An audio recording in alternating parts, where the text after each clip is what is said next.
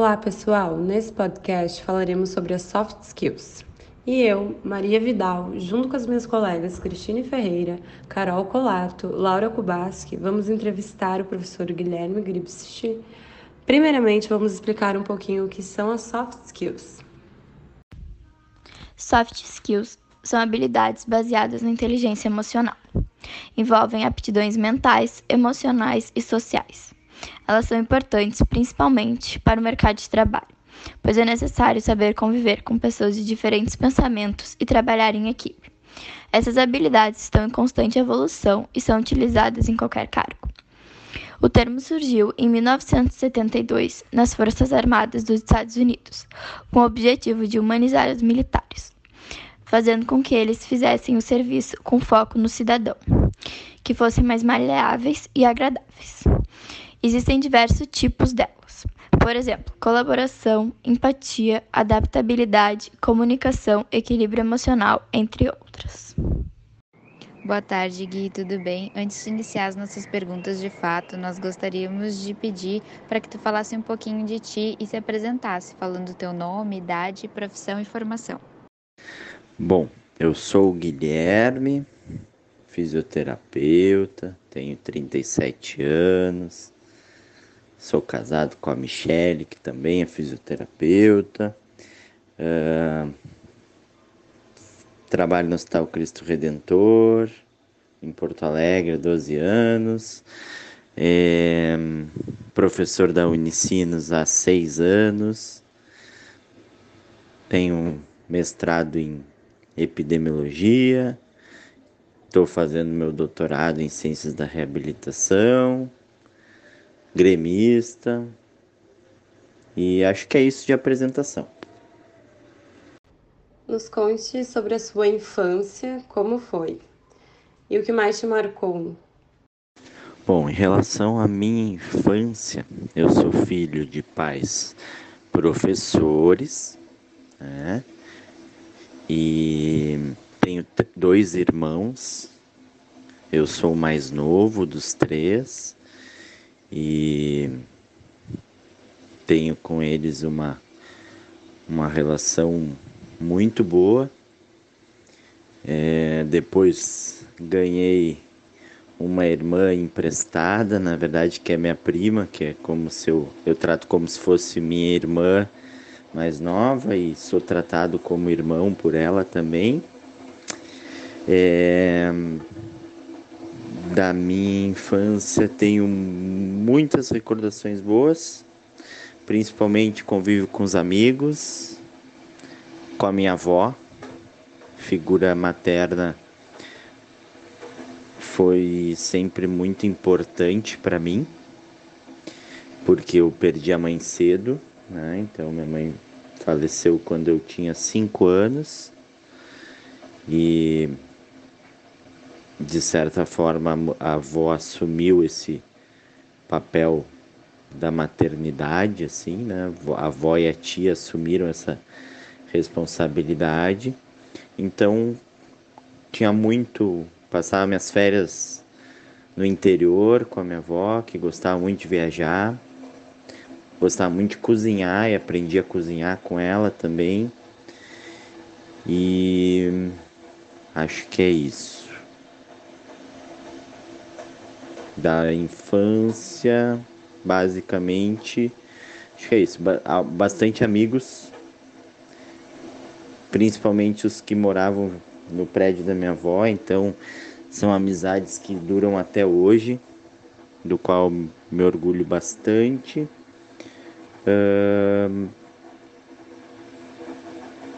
Acho que os meus irmãos também são porto seguro na minha trajetória acho que são fundamentais nesse nesse caminho aí.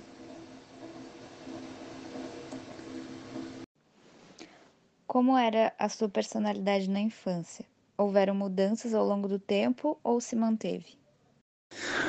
Bom, quando eu era pequeno, eu, hoje eu sabendo das histórias sabia que era meio manhoso.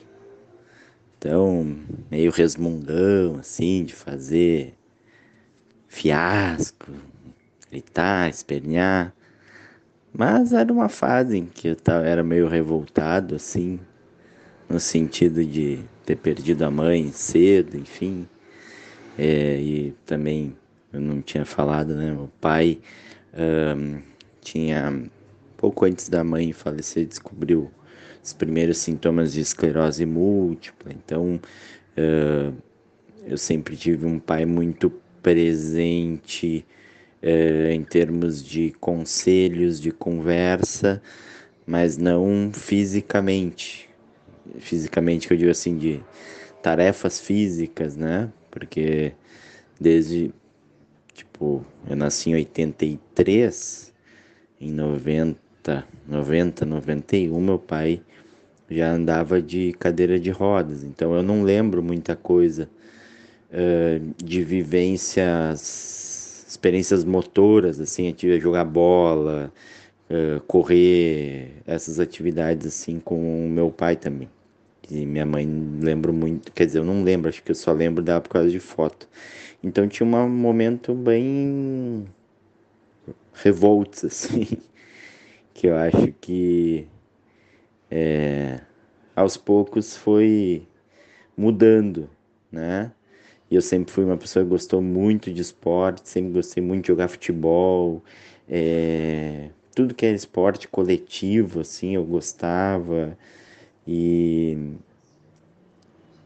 então acho que eu canalize, comecei a canalizar um pouco dessa energia assim pro, pro esporte, para atividade física e acho que aos poucos eu fui melhorando a personalidade assim, mas no início era é uma criança chata, tá? Acho que essa é quem conviveu é, relata isso, assim, que eu fui me tornando uma pessoa mais tranquila, mais acessível e mais é, legal de se conviver, digamos assim. Mas na infância, assim, lá pelos seis, sete anos, eu lembro assim, algumas coisas do colégio, de não saber perder no futebol, de arranjar briga, discussão, essas coisas assim. Mas com o tempo foi mudando isso. Mudou da água para o vinho, literalmente. Né? Então, Gui, para finalizar as perguntas sobre a tua infância, uh, tu acha que algo neste período, como algum acontecimento ou ensinamento, contribuiu para o adulto que você se tornou hoje? Com certeza, eu acho que é, questão de, de conviver numa família diferente, né? Então, ter perdido a mãe cedo, pai doente, enfim,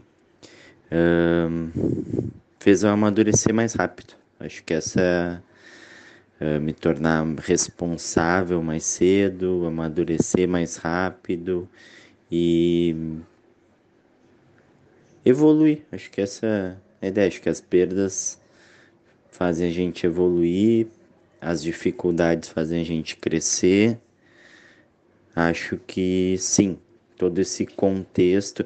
Também, por outro lado, o ter o apoio da avó, da tia, dos meus irmãos, assim, dos amigos, ter um ambiente rico em amigos e família, né, mesmo que não seja da maneira tradicional, acho que isso contribuiu muito para ser quem eu sou hoje, com certeza.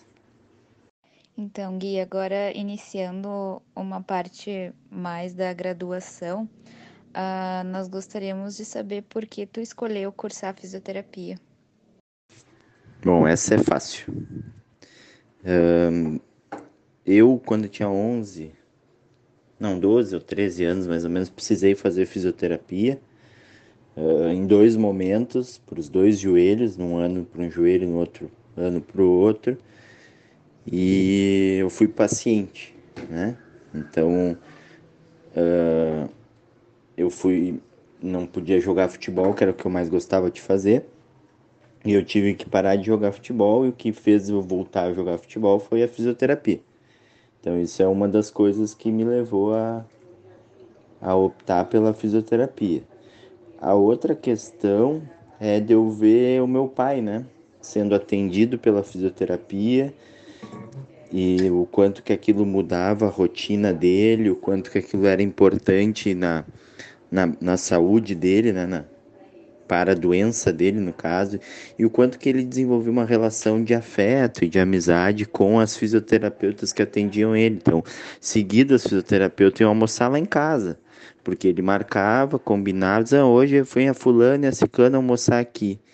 E elas iam almoçar lá em casa. Então, eu acabei criando um pouco de mais de afinidade pela área, interesse, e sempre gostei desse contato uh, mais próximo assim com o paciente, o cuidar do outro, o, essa capacidade de acreditar na, na recuperação, de querer fazer o bem, de querer que o, que o outro se recupere, faça suas coisas de uma maneira normal ou o mais próximo do normal possível. E como é que foi o processo para chegar onde tu está hoje em relação ao emprego e à docência?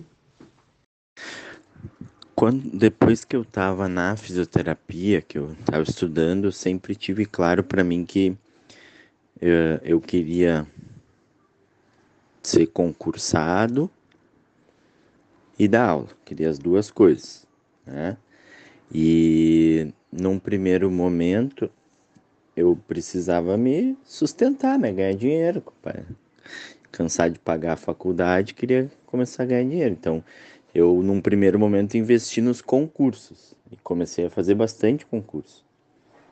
E esse do Conceição eu fiz estando no último semestre da faculdade. E daí eu passei, só que eles demoraram quase três anos para chamar. Então, quando chamaram, eu já estava formado há dois anos e pouco, já dois anos e meio, já quase. Então, mas fiz concurso prefeitura de Gramado, de Curitiba, vários concursos. Curitiba e Gramado cheguei a ser chamado, mas no fim não não assumi. E daí, estando três, depois que eu estava três anos já no Conceição, eu fiz o meu mestrado. Eu sabia que para dar aula eu precisava fazer mestrado.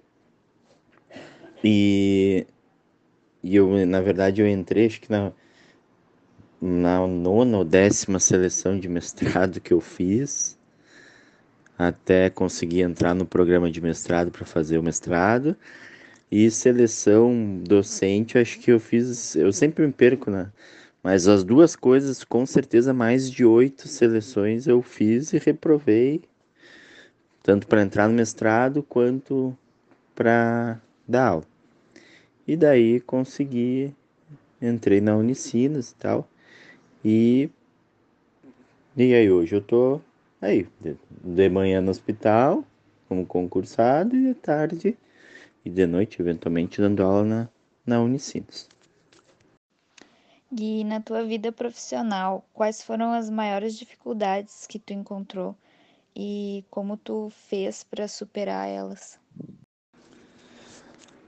Bom, acho que as maiores dificuldades profissionais, na verdade, lá no início, quando eu saí da faculdade, é, durante seis meses, pouco mais, eu não, não tinha nada para fazer. Nada, nenhum paciente, nem nada, nada, nada, não aparecia nada de oportunidade. E e aquilo ali meio que assustou um pouco, né?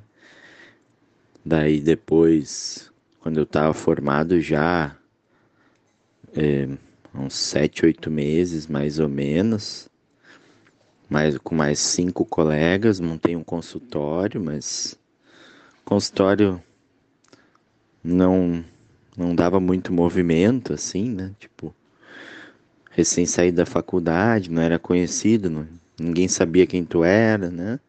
Então foi difícil assim no início. Até que 2007, ali, quando estava dois anos formado, eu recebi a oportunidade de trabalhar na PUC. Né? E daí começou, a, comecei a ganhar um pouco mais de experiência e aquilo ali foi uh, melhorando as oportunidades, os contatos, né? a rede de contatos. E isso foi fazendo eu crescer um pouco mais profissionalmente. Né? Então, uh, acho que o início foi bem difícil, assim. E, e se a gente for pensar diante do planejamento de carreira que tinha, né, o que, que eu queria uh, da minha carreira em termos de concurso e docência, eu acho que eh, essas negativas, tipo assim, essas reprovações, né, tanto seleção de mestrado quanto seleção docente, isso também foram algumas dificuldades. Mas acho que a receita é, digamos assim, o que, que eu fiz? Persistência, paciência, persistência, estudo, é, convicção, né? Foco, ter a certeza de que eu ia chegar um dia onde eu queria, mas que às vezes eu precisava percorrer um caminho um pouco mais demorado, que não era linha reta. Só eu aprendi isso, assim que a vida profissional não é feita de linhas retas, é bastante curvas, obstáculos, quebra-mola, né? Então várias barreiras e a gente vai superando, vai desviando, vai contornando, vai sobrepondo. Acho que esse é o, é o grande segredo, assim. A gente, quando a gente, eu, eu sou a favor da teoria que a gente, quando a gente faz algo que a gente gosta, a gente faz bem feito. E se a gente faz bem feito, a gente vai encontrar o nosso espaço, que pode demorar um pouco mais para uns, demorar menos para outros, mas acho que no fim tudo se ajeita. Tá? Eu acho que uh, persistência, perseverança, acho que paciência para errar e de novo. Acho que são as, as estratégias que eu usei é, eh, para superar isso. Acho que resiliência, né? Acho que resiliência é um, é um, um bom bom substantivo, adjetivo, não sei como dizer isso, mas é um bom indicador, né? Resistir às adversidades. Acho que essa é a ideia. E tu já teve que pedir ajuda para resolver algum problema ou conflito, até mesmo no atendimento com algum paciente? Pode nos contar um pouquinho como é que foi? Uh, sim, acho que até mesmo dentro do hospital nesses 12 anos, boa parte, eu uh, trabalhei no ambulatório, atendendo caso, os funcionários do grupo, uh, mais casos de traumato, ortopedia, digamos assim, né? Lesões de esforço repetitivo, só que em alguns momentos, como agora, por exemplo, eu fui deslocado para unidades do hospital que eu não tinha experiência, que eu não sabia, e, e tive que pedir ajuda, né? Então, aprender com os colegas a rotina do setor, uh, às vezes discutir caso, uh, nunca tive problema em pedir ajuda, acho que isso é fundamental. É, e até diariamente, né? Às vezes a gente pede ajuda para o técnico de enfermagem, para um familiar, para poder botar o paciente sentado, é, pede ajuda para algum colega para um caso diferente, ou pede ajuda é, para trocar de turno, ter uma substituição, né? Ou até agora eu comecei a fazer plantão, então até então nunca tinha feito plantão como fisioterapeuta em julho eu fiz um primeiro plantão, depois de 15 anos de formado. Então é uma, uma rotina diferente, uma, uma demanda diferente que tu precisa pedir ajuda, pedir orientação, saber como fazer, né? Ou uh, tentar te inserir num, numa equipe de trabalho. Né? Então, no hospital, agora eu posso dizer que eu passei por absolutamente todos os setores do hospital. Eu já atendi paciente, todos, todos, todos, todos os setores. UTI, ambulatório, neuro, traumato, todos os setores. Então, isso envolve uma mudança de hábito, uma mudança de prática profissional, E muitas vezes a gente precisa pedir ajuda. A gente tem que ter humildade em saber que a gente não conhece tudo. Né? E até mesmo na área que eu mais me adaptei, que é no ambulatório, assim, muitas vezes, em alguns casos, tu acaba encaminhando para outros colegas, passando uma orientação, daqui a pouco outros profissionais, né? Tipo psicólogo, nutricionista. Então, tu precisa pedir ajuda para que aquele paciente tenha um resultado melhor ou para que o teu trabalho seja feito de uma maneira melhor. Tu tem que ter humildade, tranquilidade e, e simplicidade para pedir ajuda. Não tenho problema, já pedi ajuda em vários momentos. Gui, agora a gente está quase chegando no final, tá? Uh, nós gostaríamos de saber como é para ti lidar com as diferentes personalidades dos pacientes, assim. Se teve algum conflito, alguma situação difícil que teve que lidar, ou alguma situação que tenha te abalado emocionalmente, algo do tipo. Bom, em relação aos pacientes, tem uma coisa bem interessante, assim. Eu sou um, eu brinco, eu sou um, um louco tratado, tá? Eu faço terapia com psiquiatra há 10 anos já. E isso foi uma coisa que me fez procurar ajuda e acompanhamento. Quando chegou num atendimento e eu acabou o atendimento, eu estava esgotado, estava irritado, se assim, não tinha paciência para as queixas do paciente. Daí eu me dei conta de que tinha alguma coisa errada, que eu gostava de ser fisioterapeuta, eu tinha escolhido ser fisioterapeuta e que ter que lidar com isso fazia parte da profissão. Então, uh, eu sempre procuro tratar os pacientes com muita descontração, brincadeira, uh, falando bobagem, contando histórias uh, sem ter a ver com a doença, sem ter a ver com o problema, né? Procurando algo mais positivo, uma, um, uma, um manejo mais positivo em relação ao paciente para que ele possa uh, tentar se motivar também com esse pensamento positivo. Ah, e outra coisa que eu faço é terapia. Acho que terapia é importante para todo profissional de saúde para manter a sanidade mental. Não é fácil tra tratar dor das pessoas, tratar a limitação das pessoas. Né? Isso sim sobrecarrega.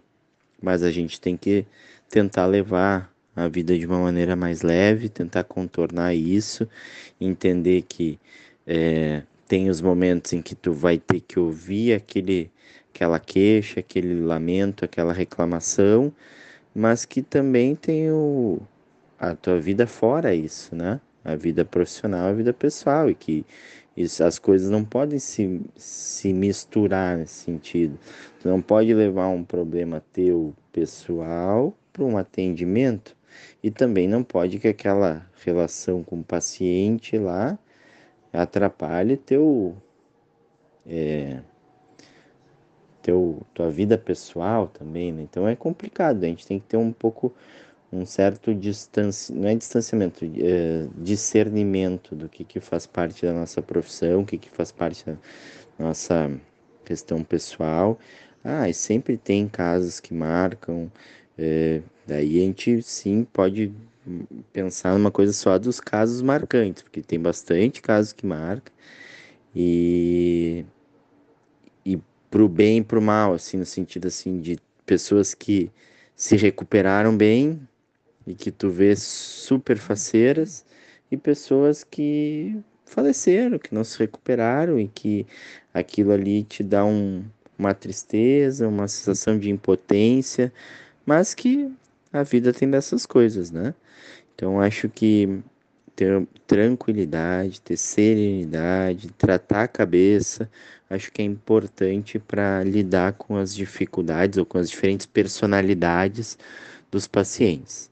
Ah, e, e tentar levar com bom humor e com leveza, transmitir isso para eles. Acho que isso é bem importante porque muda, muda o desfecho tá? Quando a gente transmite alegria, quando a gente transmite positividade pro paciente, ele também muda a sua, sua relação com a doença, sua relação com a vida. Acho que isso é bem importante. Gui, então nós estamos chegando ao final da nossa entrevista. Agora vai ser a última pergunta, tá?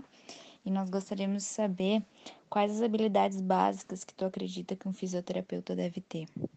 Bom, eu acho que a primeira coisa para ser um bom fisioterapeuta é gostar do que faz. Acho que isso é o principal. Gostar do que faz, gostar de ter de contato com as pessoas, né? Conversar, ouvir, importante ouvir, acho que é fundamental saber ouvir, uh, ter paciência, ter serenidade, tranquilidade, conhecimento, humildade para saber quando não consegue ajudar, quando tem outro profissional, outro colega que pode ajudar de maneira mais efetiva, né? E empatia, compaixão. Acho que essas são as coisas que são importantes para um fisioterapeuta. Acho que é isso. O que vem na cabeça agora é isso. A primeira soft skills analisada pelo entrevistador é a resiliência. Desde sempre, o mundo sofre transformações, inclusive no que tange o ambiente de trabalho. A resiliência pode ser definida como a habilidade que o indivíduo tem de se adaptar-se às mudanças e crises.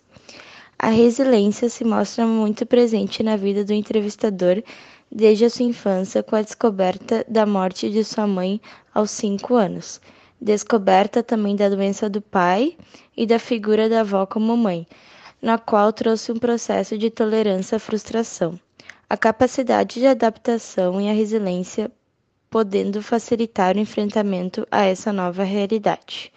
Dessa forma, desenvolveu a resiliência desde a infância como forma de solucionar problemas com, com eficiência, mesmo quando diante de pressões e obstáculos inseridos no mercado de trabalho.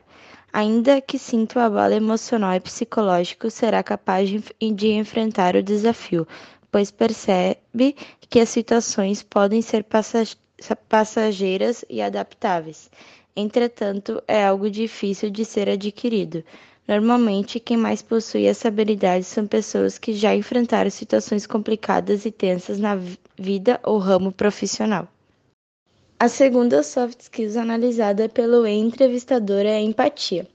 Ela é importante para qualquer ambiente, mas ainda é mais essencial no círculo profissional. Capacidade de se colocar no lugar de outra pessoa de forma que se consiga compreender o próximo e quase sentir o que ele sente. A empatia se mostra muito presente na vida do entrevistador desde a sua infância, com acompanhamento e aproximação das fisioterapeutas que é um ramo profissional que tem como competência a empatia, devido, à necessidade de seu pai, podendo entender o processo de empatia das fisioterapeutas com seus pacientes, empatia com seu pai devido à morte de sua mulher, empatia da sua avó com seus netos e etc se tornando uma habilidade crucial nos relacionamentos com seus pacientes e colegas de trabalho, podendo se colocar no lugar do outro e tornando a gestão mais aberta e humana no ambiente profissional. A terceira soft skills é a automotivação. As pessoas com automotivação conseguem manter-se motivadas para alcançar um objetivo, e mesmo quando surgem obstáculos, elas continuam indo em direção à linha de chegada. A automotivação sempre se mostrou presente na vida do entrevistado desde a sua etapa como estudante da faculdade, se motivando a ser concursado e professor, sempre buscando melhorar sua carreira como profissional, independente das dificuldades que surgiam. Como consequência, tendo uma atitude positiva, iniciativa de trabalho, demonstrando que pode ser confiável, tem comprometimento e se encaixa de maneira eficiente em uma estrutura organizacional sem a necessidade de supervisão constante. A quarta soft skill é o equilíbrio emocional. Ela é importante para todas as áreas, pois é preciso saber lidar com momentos de pressão, situações desafiadoras e saber separar os problemas pessoais dos profissionais. Essa competência se mostra muito presente na vida do entrevistado, pois para trabalhar na área da saúde e tratando os problemas dos outros, é preciso escutá-los, e para não se afetar e manter o equilíbrio emocional, o profissional relatou que faz sessões de terapia há 10 anos. Essa habilidade o entrevistado adquiriu com o passar dos anos atuando na área e com a ajuda da terapia, pois não é fácil curar as dores dos outros sem que elas afetem sua vida. A quinta soft skill é a comunicação, e é uma das principais que uma pessoa deve ter para poder ser entendida com clareza e eficiência. Boa comunicação também é saber ouvir atentamente. Na vida desse profissional, a escuta acaba sendo mais importante que a fala, pois o paciente, ao se sentir confortável, acaba abrindo sua vida para ele. Mas isso não exclui a capacidade de boa comunicação, pois o entrevistado precisa passar todas as orientações de forma clara para o paciente. Para a profissão dele, gostar do contato com pessoas e de ouvi-las é fundamental e está muito ligado à empatia, que ele já demonstrou ter desde a infância. Então, ele com certeza tem essa habilidade, pois se mostra muito aberto para isso. A sexta e última habilidade analisada é a adaptabilidade. O mercado de trabalho busca cada vez mais profissionais que saibam se adaptar, pois ele está em constante mudança. Com a pandemia, o entrevistado teve que se adaptar ao novo modo de vida, e com isso, após 15 anos de formado, ele foi transferido para uma área do hospital que não tinha muita experiência e teve que fazer seu primeiro plantão como fisioterapeuta. Mesmo com essa mudança drástica, o entrevistado não teve problemas em se adaptar e em pedir ajuda sempre que precisou. Isso demonstra que ele tem uma grande capacidade de se adequar com os novos desafios. E esse podcast chega ao fim. Gostaríamos de agradecer ao professor Guilherme por ter cedido um tempo na sua agenda para nos dar essa entrevista e contribuir para os nossos conhecimentos.